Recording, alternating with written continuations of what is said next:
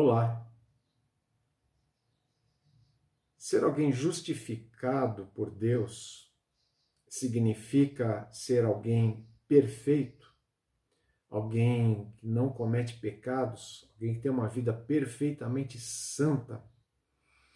Afinal, Paulo trouxe um conceito ali no capítulo 6 da carta aos Romanos, que nós estamos estudando, uh, o conceito do novo homem, esse ser que nasce a partir da identificação com a morte e a ressurreição de Jesus Cristo. E agora passa a viver uma nova realidade, faz parte de uma nova realidade, um novo âmbito de vida. E por conta disso, Paulo diz: olha, agora tem que viver de uma forma diferente, a, vida é nova, é, há um poder aí é, para se viver essa, essa nova realidade e, e, a outra realidade tem que realmente ficar para trás.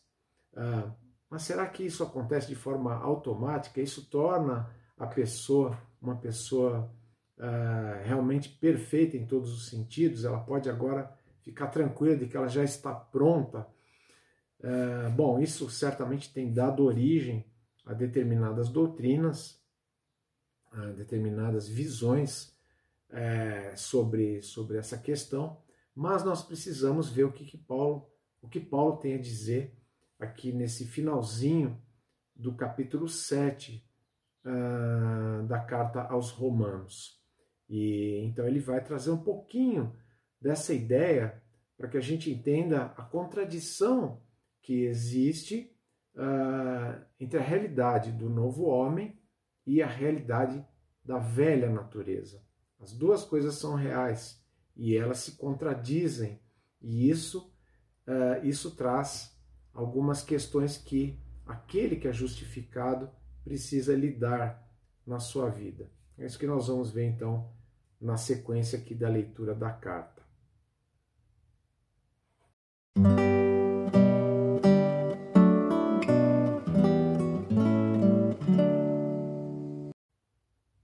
bem, continuando então aqui a leitura na carta de Paulo aos Romanos, lembrando que nós estamos no capítulo 7, nós vamos terminar o capítulo 7, é, dando continuidade aqui onde nós paramos, então nós vamos ler é, do versículo 14 ao 25. Sabemos que a lei é espiritual. Eu, contudo, não sou, pois fui vendido como escravo ao pecado.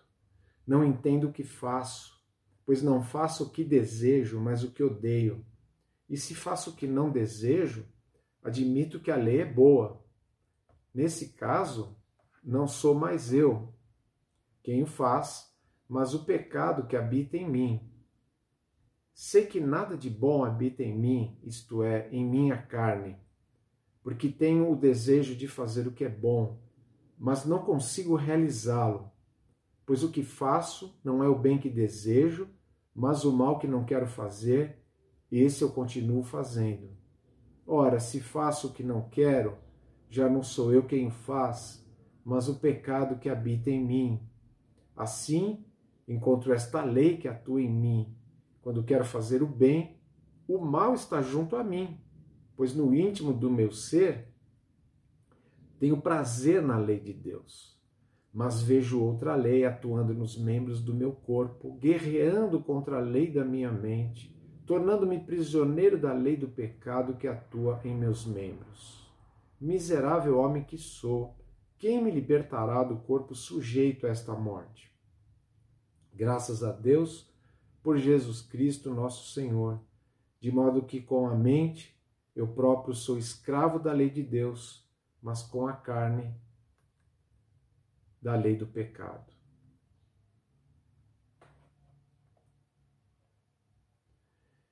Então é esse o conflito uh, do novo homem e ele vive uma realidade que não é apenas uma realidade uh, que traz tantas coisas boas como de fato traz, mas é uma realidade em que ele tem que lidar com coisas antigas, com coisas que fazem parte ainda uh, da sua existência. Muito bem, eu vou, então, claro, nós estamos aqui é, assumindo a ideia de que Paulo está falando aqui uh, do tempo presente é, na sua vida. É, tanto é que ele muda aqui a, a, a, forma dos verbos, né? Ele vinha falando no passado, quando ele falou ali da sua luta com a lei, a sua a maneira como a lei acabou confrontando ali e, e, e instigando o seu pecado.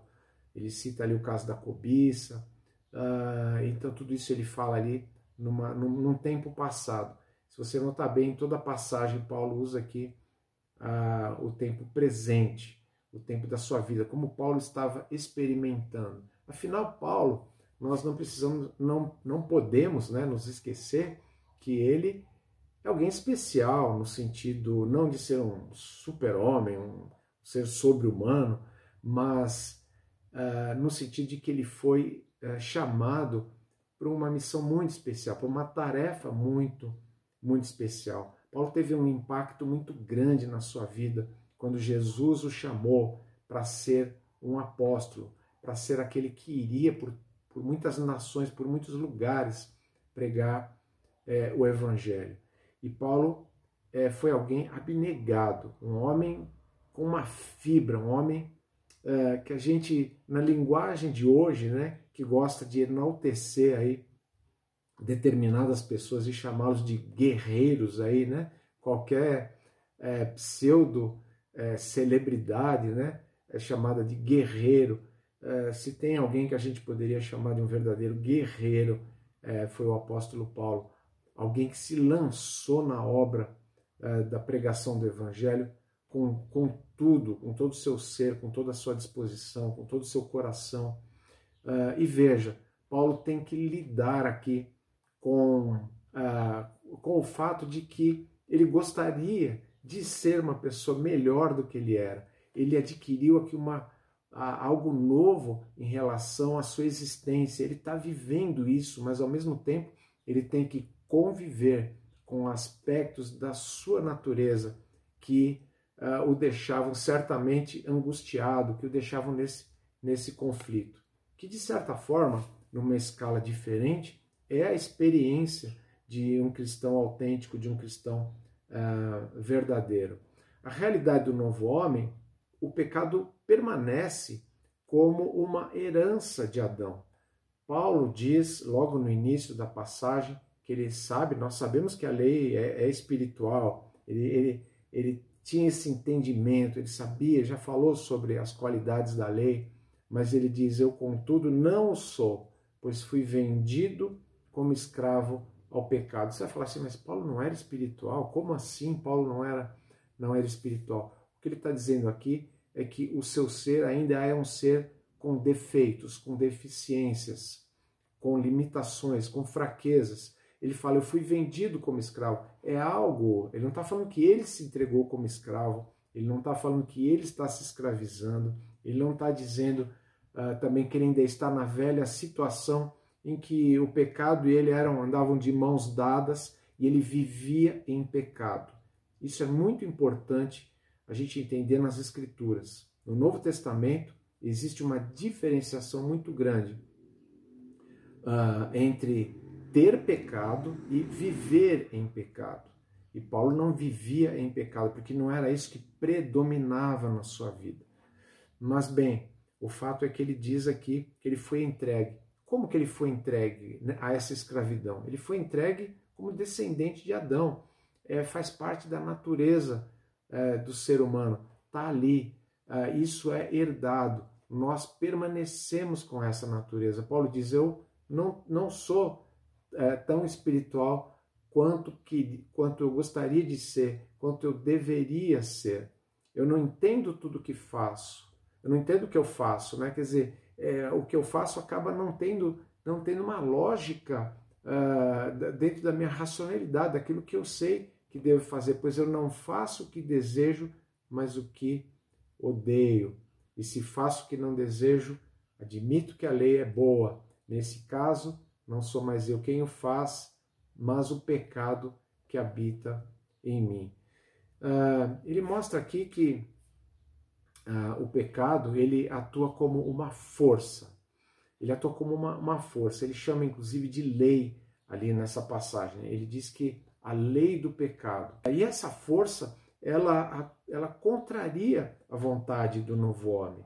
A vontade do novo homem, como Paulo mostra aqui nessa passagem, ela foi estabelecida em Cristo. Ele dá graças por isso, ele agradece por isso. Essa, essa, essa é, harmonia uh, em relação à vontade de Deus, ela se estabeleceu em Cristo. E a lei de Deus, que é colocada aqui o tempo todo como algo bom, algo belo, algo admirável, algo que é desejável, é querido, é, é uma nova condição. Antes, a lei para Paulo era um conjunto de regras que ele procurava é, seguir, que ele procurava se basear, faz, não faz, segue, é, deixa de fazer, é, muitas vezes contaminado, inclusive pela, pela questão da aparência, mais importante até do que, do, do, do que a própria essência do fazer.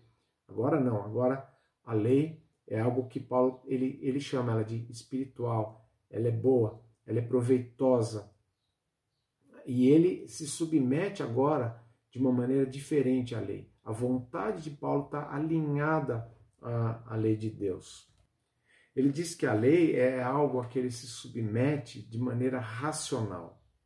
Ele agora ele sabe por que está se submetendo. Ele sabe é, ele sabe os benefícios da lei, ele sabe que a lei está de acordo com a vontade de Deus, ele sabe uh, lidar agora. Vamos pegar o exemplo que ele usou uh, na passagem anterior da cobiça.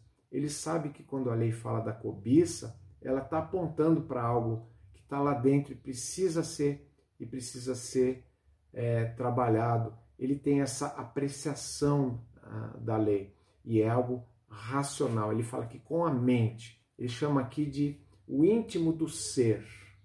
O íntimo do ser. E isso é que é importante a gente ver nessa passagem. O íntimo do ser, ou a mente, uh, aquilo que ele quer, tudo isso tem a ver com o novo homem. Uh, é a característica principal, marcante, é aquilo que predomina na vida de Paulo, é aquilo que está acima de, de, de, de tudo mais. Quem, quem observasse a vida de Paulo ia ver nele a vida de um homem íntegro, de um homem correto, que empenhava o seu tempo em fazer a vontade de Deus e fazia isso de coração, fazia isso com vontade. Era algo que uh, era impulsionado a partir uh, dessa nova realidade que ele vivia. Muito bem, o fato é que a, a carne ela é usada e é falada aqui uh, nos dizeres de Paulo como um centro de operações, uma base de operações do pecado. Veja, o pecado é assim: ele usou a lei como uma base de operação para despertar, uh, para voltar a lei contra nós. Né? Na passagem anterior, Paulo, Paulo falou sobre isso. Mas o pecado ele usa como instrumento de ação os membros do corpo. Ele diz: é, eu com a mente, é, eu tenho vontade de fazer tudo correto, de ser perfeito. Se eu pudesse ser perfeito, eu seria. Mas existe uma outra lei, existe algo que restringe essa minha capacidade. Isso está no meu corpo, está nos meus membros. Veja, uh, Paulo diz aqui: já não sou eu quem faz, né? Então veja, algumas observações importantes aqui. Primeiro, Paulo não está se é, omitindo, ele não está é, procurando aqui se, se livrar da responsabilidade, ele não está tirando a responsabilidade é, de cima dele dos seus atos. O que ele está dizendo é que na, na sua racionalidade, na sua vontade, no seu desejo de fazer o que é bom, ele acaba nem sempre obtendo o êxito que ele gostaria porque existe realmente esse poder, essa força ainda atuando de alguma maneira. Não é o mesmo poder de antes, mas existe ainda. Isso aí é real, isso é na, na, na vida de Paulo e na vida de todos os seres, uh, que, é, todos os homens, né, todos os seres humanos que Deus já resgatou e já justificou aqui neste mundo. É, porque todos continuamos uh, sendo pecadores. Veja, a outra, a outra questão que a gente precisa observar, outra notinha que a gente precisa observar aqui nesse texto, que também é importante, é que Paulo não está dizendo que a carne é a fonte do mal, a carne é a fonte do pecado. O pecado está ali no meu corpo físico, né? Se eu mortificar o meu corpo, como faziam lá os, alguns monges é, do passado, né? Se eu me, me, me autoflagelar, né?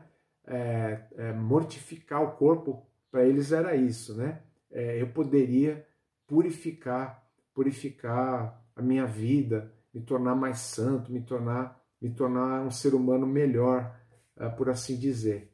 Mas não é, Paulo não está dizendo que a fonte a fonte do, do, do, pecado é o corpo físico, são os membros do corpo. O que ele está dizendo é que o pecado usa os, os membros do corpo como sua base.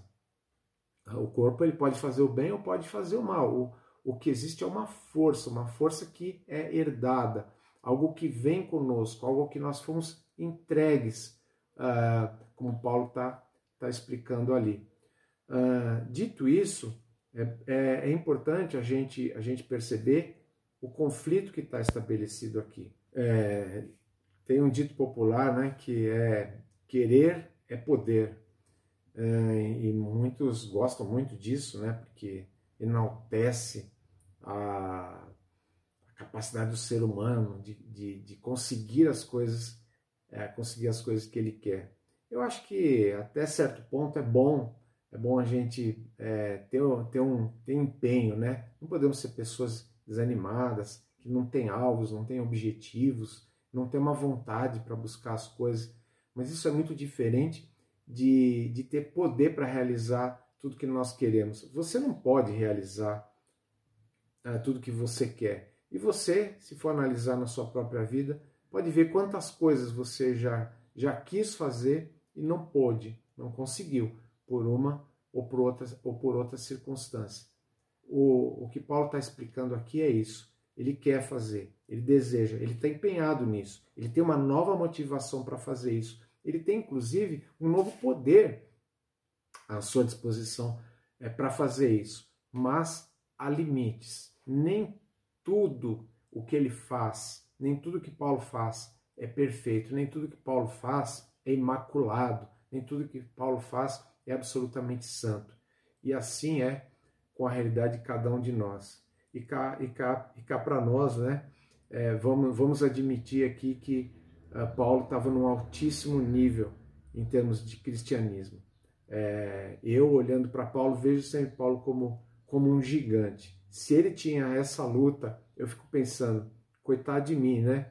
Uh, quantas, quanta, quantos defeitos, quantas falhas existem na minha vida. Mas, bom, o fato é que essa condição que permanece é, como herança de Adão, que atua como uma força, ela tem prazo de validade. Paulo ele termina aqui o texto uh, dizendo graças a Deus, ele, ele pergunta, né, miserável homem que sou, né, no versículo 24, quem me libertará do corpo sujeito a esta morte. Paulo é, ele enxerga aqui claramente que nesse corpo físico, nesta existência, nesta vida, não há uma libertação para isso. Não vai haver uma condição em que um dia nós vamos atingir esse, esse grau. Né? É, muitas seitas, muitas é, religiões místicas imaginam né, que o sujeito vai lá para um, um deserto, para uma, uma caverna, vai para um lugar lá, fica meditando lá é, por 100 dias, né, sem, é, sem, sem abrir a boca, jejuns ah, aí enormes, né, jejuns intermináveis, gente que fica sem comer, sem beber por não sei quanto tempo, imaginando que vai atingir alguma coisa. Paulo está dizendo: enquanto estou nessa vida, enquanto estou nesse corpo, sou ainda um miserável pecador, continuo sendo essa pessoa.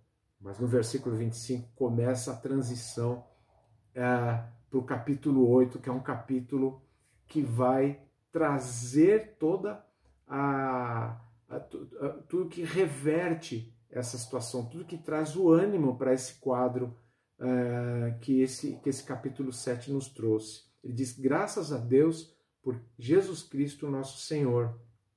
De modo que ele resume, né, que com a mente eu próprio sou escravo da lei de Deus, mas com a carne da lei do pecado. Ele dá graças a Deus porque ele tem uma nova condição, mas ele também dá graças a Deus por Cristo Jesus, porque em Cristo Jesus há sim redenção também para o corpo. Na ressurreição final, quando este corpo, um dia, né? Afinal, como Paulo diz lá ah, em 1 Coríntios, no capítulo 5, 15, ah, ele diz: carne e sangue não podem herdar o reino de Deus, mas este corpo será transformado, ou ele será ressuscitado, ou ele será transformado, ou ele será transformado pelo arrebatamento, ou ele será ressuscitado no dia, no dia da ressurreição. O fato é que tem que haver uma transformação. E essa transformação é aguardada como uma bendita esperança daqueles que são justificados por Jesus. Essa condição de pecador, essa condição limitada, ela tem prazo de validade. Ela faz parte dessa vida. Essa vida cristã, por isso que Paulo, eu creio que ele está dando graças a Deus aqui, porque essa luta, ela faz parte, ela faz parte do nosso desenvolvimento, faz parte daquilo que nós precisamos entender uh, como dependência de Deus. Dependemos de Deus a cada dia, nós não nos tornamos autossuficientes, nós não nos tornamos capazes de, de fazer tudo que nós gostaríamos de fazer de bom. Nós, nós não temos competência porque somos, continuamos sendo descendentes de Adão. Uh, o fato é que isso sim irá se romper um dia, mas até lá, até lá nós temos uma vida de transformação a ser vivida aqui. Paulo ainda vai falar mais sobre isso, ele vai falar mais sobre esses, essas questões, ele vai falar mais sobre a esperança do futuro, mas por enquanto é importante que a gente fique é, com as lições que esse texto é, nos dá. Paulo, que era um apóstolo, não era um cristão é, da média, ele era um cristão muito acima da média, ele tinha plena consciência da sua limitação uh, para enfrentar o próprio pecado. Ele tinha consciência disso. Paulo era grato a Deus por sua condição e Paulo tinha esperança uh, nessa redenção, nessa redenção física, um tema que ele ainda vai desenvolver. Você não vive nenhum tipo de conflito? Você não olha assim para a vontade de Deus e tem um desejo intenso de fazer a sua vontade, mas encontra, é, você não encontra nenhuma, nenhuma discrepância entre a vontade de Deus e, e, e, e resquícios da, da natureza de Adão em você, então veja, isso pode ser um sinal de alerta, é, porque o conflito ele faz parte daquele que é nascido de novo, ele faz parte do novo homem. O velho homem não tinha esse tipo de, de conflito, ele vivia outras questões lá. Esse conflito é algo característico, peculiar daquele que é justificado. Portanto, se não existe um conflito, algo precisa ser é, verificado. E quando existe o conflito, quando existe o conflito e você tem essa mesma percepção que Paulo tem é, perceba que isso é, é o que vai te trazer, é o que vai trazer na sua vida a humildade e maturidade. É isso que desenvolve a nossa vida espiritual. Nós não nos tornamos perfeitos aqui, mas há que se ter um desenvolvimento. E esse desenvolvimento, ele passa necessariamente por esse conflito. É combater o nosso próprio pecado. É, é combater, é, negar-se a si mesmo, né? combater o bom combate, negar-se a si mesmo, carregando essa cruz né? a cada dia, como, é, como Jesus se refere ali em Lucas capítulo 9, né? essa, entregue, essa entrega do, do, do, da velha natureza né? a cada dia, para que ela morra, para que nós matemos. Claro que todo esse combate é, né? Paulo não está não tá trazendo tudo isso aqui por enquanto, mas certamente faz parte da nossa caminhada. E isso essa humildade e essa maturidade vão sim nos ajudar a caminhar bem mais próximos uh, de Deus e temos uma vida muito mais significativa e enquanto aguardamos a perfeição que nos aguarda lá no futuro. Uh, eu espero que tudo isso faça algum sentido para você, traga benefícios para você, traga algo de bom na sua vida, no seu coração. E então, na próxima semana, nós vamos entrar finalmente aí no, é, no capítulo 8, com coisas, notícias muito boas, né? com realidades é, muito boas, mostrando que em Jesus Cristo todo peso, uh, todo peso que poderia recair sobre nós no sentido de algo de tudo, todas essas realidades serem esmagadoras para nós, elas não são esmagadoras por causa de Jesus Cristo. Mas isso nós vamos desenvolver durante o capítulo. Então até lá e que Deus te abençoe.